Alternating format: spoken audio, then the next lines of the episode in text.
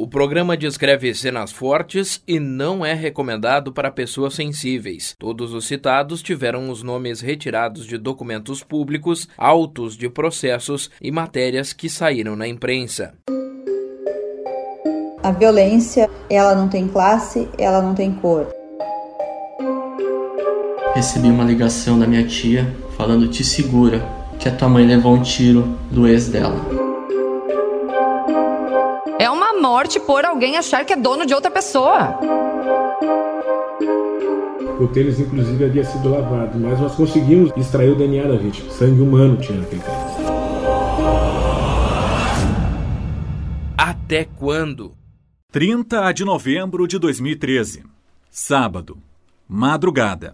Terreno do bairro Goiás. Santa Cruz do Sul.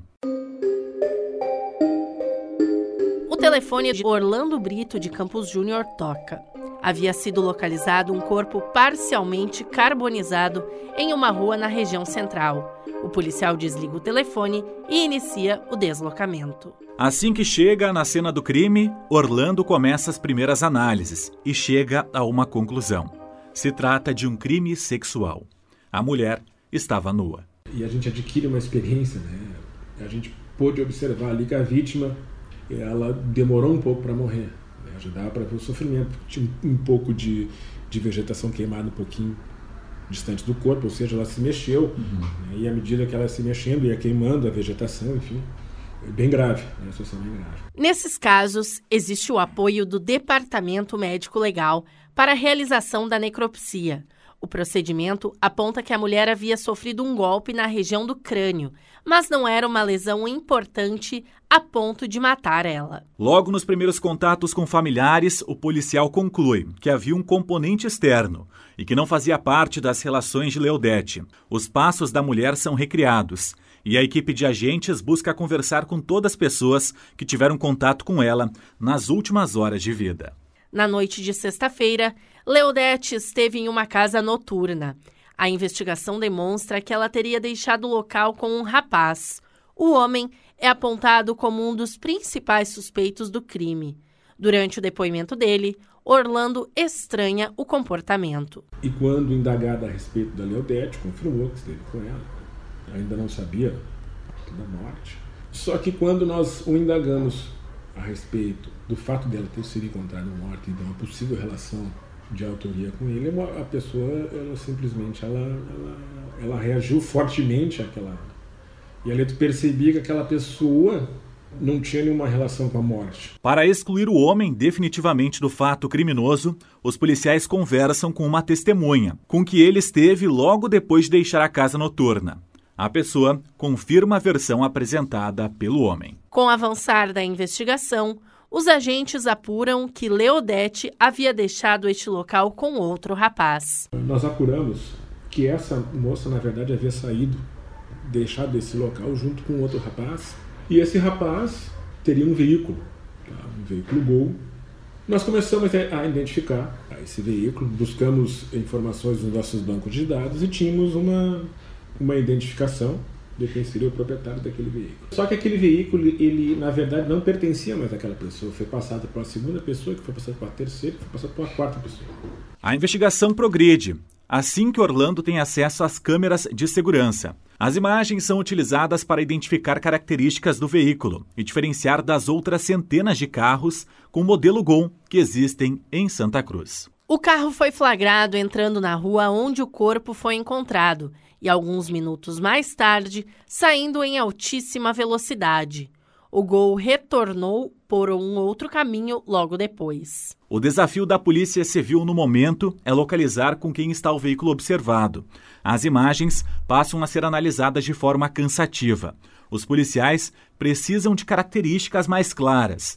Modelo da roda, presença de reboque e um adesivo começam a marcar presença nas anotações do comissário Orlando. Com as anotações, equipes marcam presença nas ruas do município. Grande parte do efetivo busca pelo gol com as características vistas nas imagens das câmeras. Em uma das rondas, um grupo encontra o carro estacionado na frente de uma residência. Ele sai na sequência, mas os policiais aproveitam a oportunidade e batem na porta. A moradora é questionada sobre quem estava na casa. Quando localizamos esse veículo, fala, o veículo foi visto parado na frente de uma residência. E logo depois o veículo saiu, perdemos o veículo ali de, de vista, e aí chegamos então a pessoa que teria recebido naquele momento a visita. E ela referiu o nome daquela pessoa. Nos causou assim um choque muito grande, porque quando ela disse o nome, nós identificamos esse nome como sendo da mesma pessoa que havia matado a Ana Paula Susbaca. Em princípio, não acreditamos, né? Logo depois da morte de Ana Paula, David Stein de Oliveira foi preso provisoriamente. Ele havia ficado preso por 30 dias e os policiais solicitaram a prorrogação. O pedido foi aceito pelo juiz. Nos casos de prisão provisória, a pessoa que está sendo acusada deve permanecer presa. Ela tem como finalidade evitar que a investigação seja comprometida e que o acusado modifique as provas existentes. Já a prisão preventiva não tem tempo limite para que a pessoa fique presa. David é levado até a delegacia e é ouvido pela autoridade policial. O comissário, Orlando, afirma que todos os álibis possíveis foram quebrados.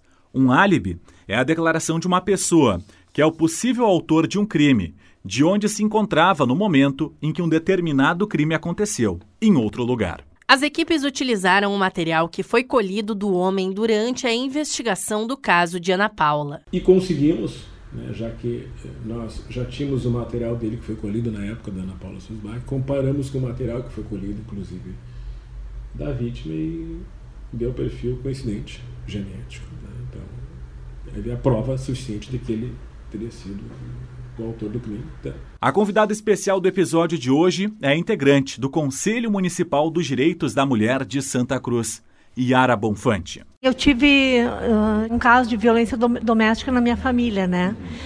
Então, desde muito pequena, eu sempre, eu sempre pensava assim: o dia que eu for, que eu for maior, eu quero lutar contra a violência doméstica, né? Então, foi o que aconteceu. Aí eu morava numa região lá no norte de, do estado, né? E vim, vim para Santa Cruz para estudar. E assim que eu tive a oportunidade, eu entrei para o sindicato da, da, das escolas particulares, né, o Sintai. Nós tínhamos um grupo de mulheres, né, que nós, uh, nós íamos nas reuniões do sindicato e tal. E aí a gente acabou percebendo que nós não éramos ouvidas no nosso próprio sindicato, né, nas as reuniões das mulheres sindicalistas nós fundamos um grupo ali e, e a, através desse grupo, né, nós conseguimos né, reunir muitas mulheres e fundamos então o Conselho Municipal dos Direitos da Mulher. Minha mãe sofreu violência doméstica uma vida toda. Ela não conseguiu sair da, da violência porque, enfim, causas emocionais, né? E, e naquele tempo, se minha mãe fosse viva hoje, teria 96 anos. Então, naquele tempo, assim, era muito difícil, não tinha, não tinha lei Maria da Penha, né? Então, ela não, acabou não, não conseguindo sair e viveu com essa violência sempre, né? Leodete foi morta depois de sair de uma casa noturna, um ambiente de diversão, e mostra que a violência contra a mulher não tem momento para acontecer. Até quando?